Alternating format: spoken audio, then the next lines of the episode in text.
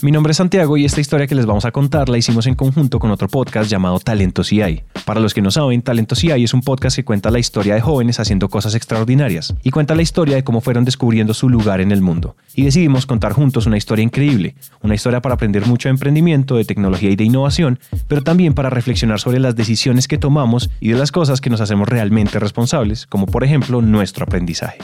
Dicho esto entonces, comencemos.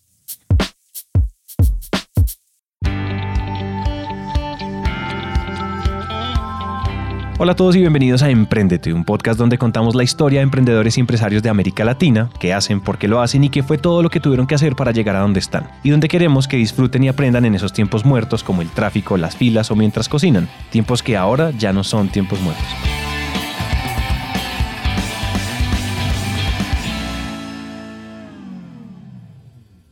En este primer episodio les queremos contar la historia de Juan Camilo Vallejo. Juan Camilo es de Pereira, que es una ciudad que queda en el centro de la zona cafetera colombiana.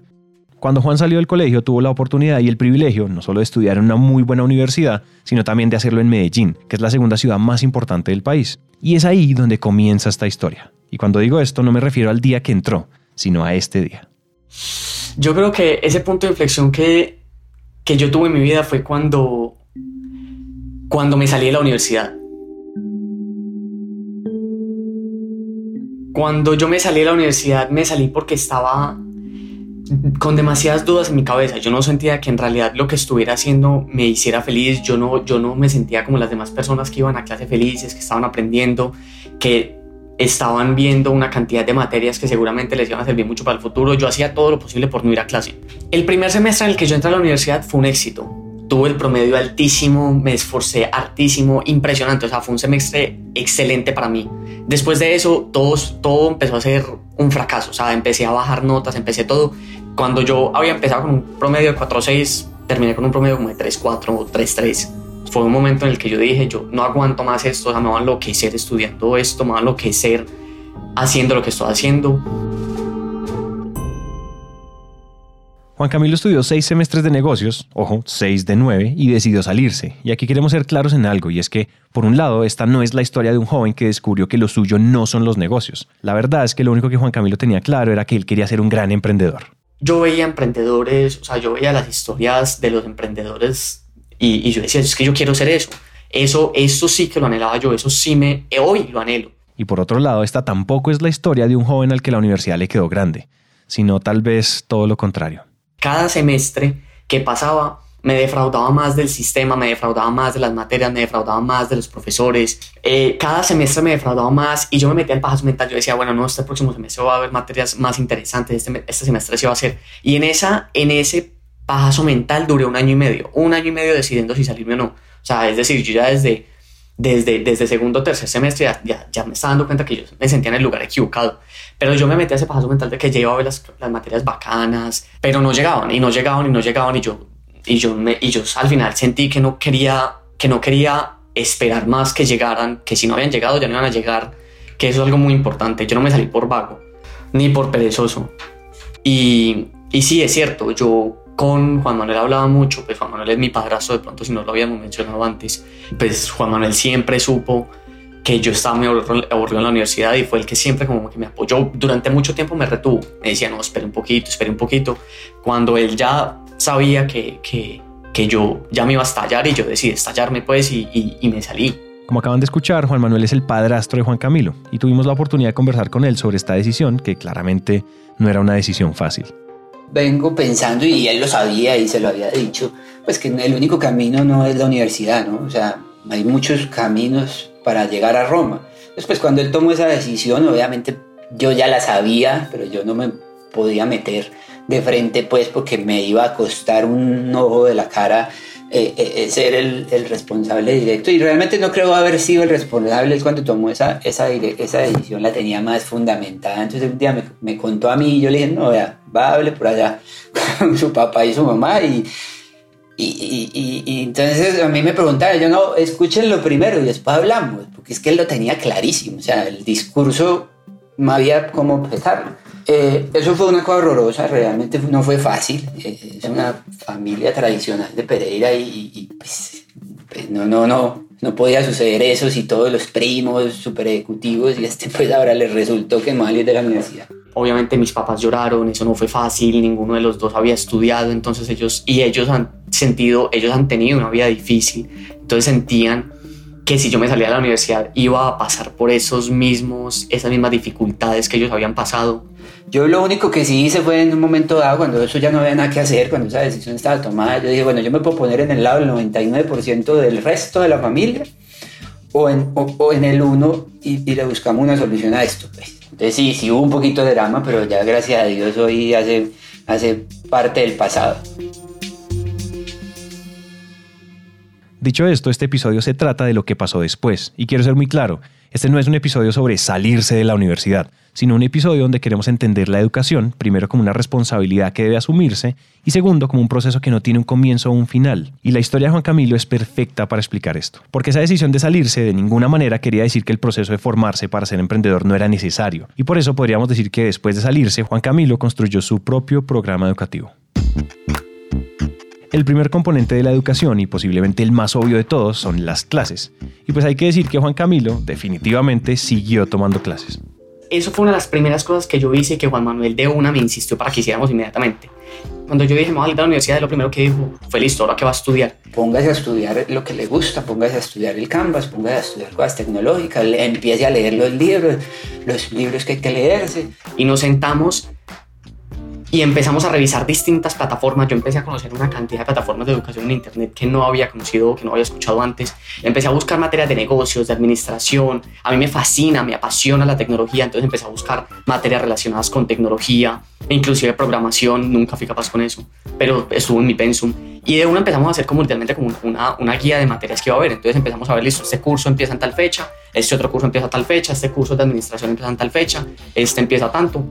Eso sí, fuimos súper disciplinados creando ese primer, ese primer pensum de materias que iba a empezar a ver. Yo, yo me, ¿En qué me fijaba yo? En que fuera un tema relacionado a lo que yo quería estudiar. Entonces, o era administración, o era mercadeo, o era tecnología, o era, sí, alguna de esas tres básicamente. Y en este proceso, Juan Camilo también tuvo una transformación profunda en sus hábitos. Empecé a, a, a declarar cuáles eran esos hábitos que quería tener. Entonces, como te digo, empecé a hacer ejercicio muy juicioso, empecé a estudiar, seguí estudiando mucho, empecé a leer mucho. Cuando yo me movía en carro o cuando me levantaba a hacer el desayuno, yo ya no ponía música, yo soy adicto a la música, inclusive mientras estuve en el restaurante hice un curso de DJ. Soy adicto a la música, me fascina y es mi mayor pasión, yo creo que la música, pero no tuve el talento. Sin embargo, decidí sacrificar eso para empezar a escuchar podcast. Entonces yo, cuánto podcast americano que había, por ejemplo, ahí fue que te conocí a vos en, entre, en esa época.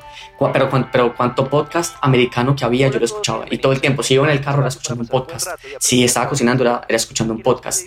Y lo bacano de estos, post, de estos podcasts es que me empecé a sentir como en la conversación de, él, de la persona que estaban entrevistando y, y el entrevistador. O sea, yo me sentía parte de la conversación de, de los que, de los que fundaron eh, Instagram, me sentía parte de la conversación de los que fundaron PayPal, me sentía parte de la conversación de todos ellos porque los escuchaba conversar y responder las preguntas que yo les habría hecho. Para mí eso fue valiosísimo, ese, ese, esa línea de aprendizaje me parece que, que me abrió el apetito y me abrió la imaginación y, y me, y era muy disciplinado estudiando y era demasiado estricto conmigo mismo. Empecé a adquirir hábitos que yo no tenía antes. Por ejemplo, yo nunca, creo que el, antes de venirme a vivir a Estados Unidos, el único libro que me había leído creo que había sido el conejito de Felpa por allá en primero de primaria. No me había leído nada más, nada, ni revista, nada, yo no leía nada. Entonces me volví súper disciplinado con el ejercicio, me volví súper disciplinado con el estudio. O sea, me, eh, un tiempo que logré mantener cuatro libros al mes. Sin embargo, el compromiso de Juan Camilo con su proceso de formación no acaba aquí. Muchas universidades, además de clases teóricas, tienen proyectos prácticos y él necesitaba uno, necesitaba su propio proyecto de emprendimiento. Para esto es importante contarles que después de salirse de la universidad, además de que siguió tomando clases en línea, volvió a Pereira, donde llegó a vivir donde sus abuelos y lo primero que hizo fue crear una empresa. Eso ocurrió gracias a su papá. Hay algo que le valgo mucho a él es que, listo, él, a él le chocó al principio, lloró, a mi hasta también todo, les dio muy duro, les dio mucha, inseguridad. Al principio dijeron como, bueno, de pronto Juan Camilo se va a salir un año, me, pidieron que, que les diera el gusto por lo menos de guardar el cupo en la universidad un año. Yo lo hice solo porque de verdad, pues, para mí nada está escrito en piedra y yo dije, bueno, de pronto en este año me di cuenta que sí, que si volverá a entrar y yo guardé el cupo. Pero algo que sí le valoro mucho a él es que desde él se demoró muy pocos días en aceptar la situación y ahora me dijo, listo, no, usted ya tomó esa decisión, ahora sí montemos una empresa. Eh, ya tomó la decisión, empecemos pues con el primer experimento de negocios suyo. Y entonces ahí fue que yo monté mi primer emprendimiento real, que fue un restaurante. Entonces mi papá fue el primero que me dijo, listo, si ya se salió de la universidad, ahora vamos a, vamos a montar pues algo. Fue un restaurante porque mi papá había acabado de adquirir unas propiedades en ese corregimiento de Pereira y él estaba montando un restaurante pues enorme con, con unos socios. Y dentro de esa propiedad donde está montando el restaurante, habían unos locales medio aparte entonces lo que él hizo fue sacar cuatro locales en los que él quería como montar un medio molcito de carretera, de paso. Mis hermanos cogieron un local, mi papá arrendó los otros dos y yo decidí coger al final otro local.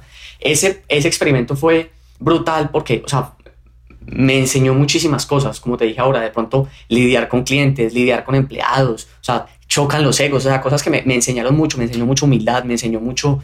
Eh, es que era un restaurante muy pequeño, muy pequeño fue una experiencia muy satisfactoria porque aprendí mucho. Eh, fue un restaurante en el que, o sea, fue un tiempo en el que yo no tenía fines de semana. Eh, obviamente la, la, comida se mueve mucho más el fin de semana y más en esa época. Entonces como que me, me, poco a poco me estaba haciendo madurar mucho más y de pronto prepararme para lo que venía en un futuro, que eran los, los, los, los sacrificios que iba a tener que hacer, los esfuerzos que iba a tener que hacer.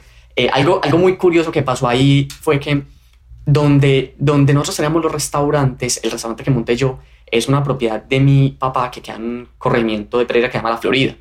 En ese corregimiento también tiene finca Alfredo Hoyos, el fundador de Frisbee. Entonces él iba mucho, él pasaba mucho, él tenía que pasar por ahí, él iba mucho. Alfredo Hoyos era una persona que para mí sí valía mucho. Entonces mi papá, empezamos a hablar los tres, mi papá le dijo, Juan Camilo se salió de la universidad, se salió por este y este motivo, ¿usted qué piensa? Y nunca me voy a olvidar, Alfredo le dijo, es la mejor decisión que él pudo haber tomado. Y ya, hasta ahí llegó mi papá, lo desarmó completamente, justificó todos mis argumentos y, y, ya con eso a mí me dio como tranquilidad escuchar a un emprendedor tan exitoso en Colombia, tan cercano a nosotros, decirme, es a lo mejor que decisión que usted puede haber tomado. Hay que decir también que Juan Manuel fue parte de ese proceso. Él había hecho algunas incursiones no muy profundas en temas de marketing digital y pues quiso ayudarlo. Yo le dije, pues venga a ver, yo, yo me meto a empujar ese, ese Facebook de, de lo que en ese momento se llamaba el refugio. Y nos fue muy bien, o sea, empezamos a, a, a, ser socios de mentiras porque el negocio era de él, yo simplemente lo apoyaba, yo siempre era ahí el, el, el, el socio que lo acompañaba. Entonces, nada, empezamos a, a, que allá no iba nadie y al mes las ventas se cuatriplicaron y empezó a irle muy bien en ese, en ese negocio y, y lo vendió como cinco o seis veces más de lo que le había invertido en menos de seis meses. O sea, entonces fue como esa primera historia de éxito para una persona pues, de 20 años? Yo me salí de la universidad en junio del 2016 y em, monté el restaurante en agosto y lo vendí en junio del 2017. Duró más o menos nueve meses. Ese restaurante, más que el éxito monetario que tuvo, porque además me, me, trajo buenos, yo para ser un pelado tan joven tenía buenos ingresos, lo vendí bien vendido. Lo más importante fue que me dio como esa primera prueba de lo que era montar una empresa, de lo que es lidiar con clientes, lidiar con empleados, desarrollar un producto.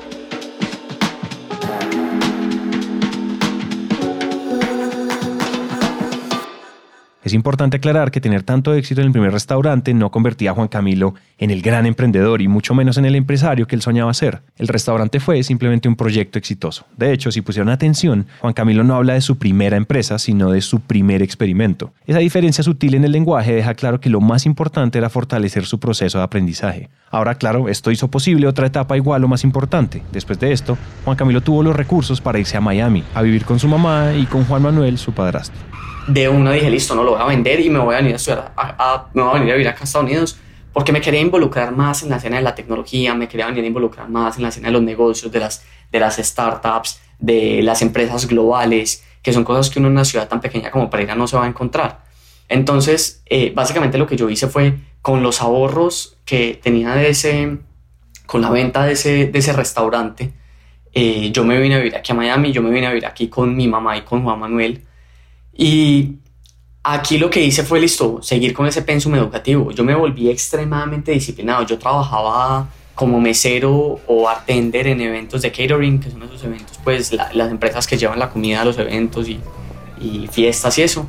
Entonces yo trabajaba part-time en eso y, y, estudiaba al otro tiempo. Cuando trabajé de mesero es, es, un negocio, es una profesión que respeto muchísimo porque es dura, dura, dura, dura como nadie se la imagina muy complicada. Entonces, eso fue otro, otro factor que me ayudó a motivarme muchísimo. Que yo decía, es que yo no quiero ser mesero más tiempo, maldita sea, yo tengo que montar algo para poder salir de esto. Y efectivamente, o sea, por más de que lo respetaba, no lo disfrutaba y solo pensaba en listo, ¿qué voy, qué, qué voy a hacer para salir de este estado actual? ¿Qué tengo que hacer?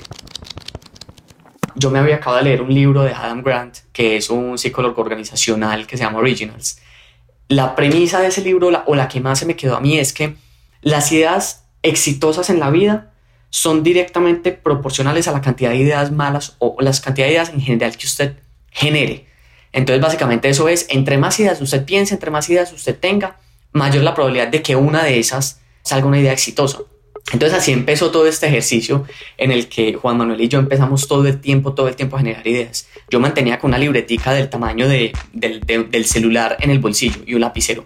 Y sitio al que llegábamos, sitio en el que decíamos, listo, ¿qué podemos inventarnos acá? Entonces si llegábamos a un bar, decíamos, listo, nos sentamos en la barra y decíamos, eh, madre, qué cochinada la gente como lava esos, esos, esos vasos. ¿Qué tal si ponemos unos sensores en el, en el bar para que la gente sepa qué tan higiénico es el bar en el que están tomando? Y, y después decíamos, aquí idiota, ningún bar va a hacer eso. Pero sin embargo nos mantenía creativos, nos mantenía todo el tiempo pensando en qué podíamos hacer. Si estábamos caminando por algún sitio, veíamos a nuestro alrededor, listo, qué va a hacer, qué va a montar, cómo se puede mejorar la experiencia que las personas que están aquí están teniendo en este momento. Eh, entonces, ¿qué, otra cosa que empecé a hacer yo es que empecé a llamar a todos los profesionales que yo tenía conocidos y les decía, venga, ¿cómo, es su profesión? ¿Usted, ¿Usted qué hace? ¿Qué trabaja? ¿Cuáles son sus tareas? Algo, un curso que yo hice que me pareció valiosísimo fue el del Business Model Canvas, pero yo vi el original, el de, el de Strategizer. Entonces yo hice ese, ese, ese curso bien, el del Value Proposition Canvas y el Business Model Canvas. Entonces yo como que entré, todo el tiempo estaba en ese, en ese framework. Entonces todo el tiempo donde yo llegaba, yo trataba de desglosar el sitio o la propuesta de valor o el negocio en el que estaba y lo trataba de desglosar en esos nueve recuadros. Entonces yo decía, listo, ¿cuáles son los, los key partners de este restaurante? ¿Cuáles son los, ¿Cuál es la estructura de costos? ¿Cuál es el valor? ¿Cuál es la propuesta de valor? ¿Cuál es el segmento de clientes? Entonces yo me ayudó mucho a volverme muy práctico creando modelos de negocios y parte de lo que ellos dicen es, listo, si usted va a montar una empresa, usted tiene que o generar una felicidad, una felicidad en las personas o solucionar un problema. Entonces eso hice yo. Empecé a llamar a todas las personas conocidas que tenía y les, les pedía que me explicara cómo era su trabajo para yo saber en qué momento o si había una necesidad que yo pudiera solucionar ahí. Pero todas eran malas ideas, pero no importaba, era le, no me importaba que no fueran buenas ideas, era el hecho de, de mantener la mente creativa y siempre pensando en posibles soluciones. Eso, yo creo que eso fue de las cosas más importantes que también hice aquí. En medio de esas preguntas, Juan Camilo estaba listo para emprender un segundo proyecto.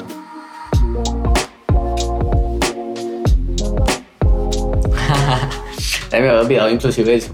Eh, nosotros la primera idea que, a la que le trabajamos un poco más fue, fue una que ya ni me acuerdo cómo se llama, algo con chef. Que se llamaba Bon Chef. que era Bon Chef? Si yo quiero hacer una reunión en mi casa, pero que venga un chef a a, hacer la comida, ¿sí me entiende? Con mis amigos y las cosas. Pues madre, qué, qué, qué, bueno sería que a mí me pudieran contratar sin yo depender de la agencia con la que trabajo. Simplemente una persona necesita un bartender, pues aquí en esta aplicación encuentro un bartender, necesito un chef, aquí encuentro un chef. Entonces empezamos con, con, este, con este negocio que era básicamente una, una aplicación en la que uno simplemente podía buscar personal de entretenimiento como músicos, bartenders, chefs, cosas de estas. La gente quiere traer un chef a la casa. Montamos una, una landing y un, y un, y un fanpage de un chef. Y, y, y, por ahí no despegó la cosa, no vimos que había una cantidad de variables.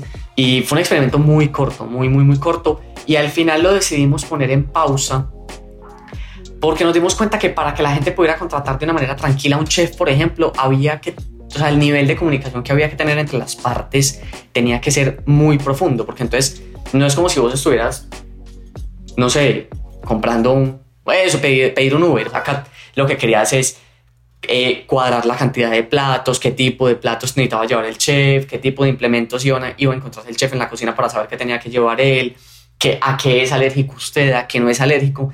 Entonces, una de las premisas principales de las plataformas, del modelo de negocios de plataformas, es que vos tenés que tratar de mantener una distancia saludable entre la oferta y la demanda para evitar que la interacción se te salga de la plataforma y así perder la monetización. Entonces yo decía, bueno, madre, es que acá me va a tocar ponerlo a conversar un rato muy largo, que al final ellos van a decir, ah, bueno, venga usted, yo le transfiero por Venmo, le transfiero 100 dólares que vale la comida. Ya, entonces decidimos, listo, no sabemos cómo hacer para controlar esa interacción aún mejor, parémosla por ahora. Lo empezamos como en noviembre del 2017, duramos como dos meses trabajando en él. Entonces nosotros para finales de enero ya le estábamos dando el ácido a, ese, a esa idea. Ya le estábamos dando el ácido un placer, nos encantó haber trabajado contigo.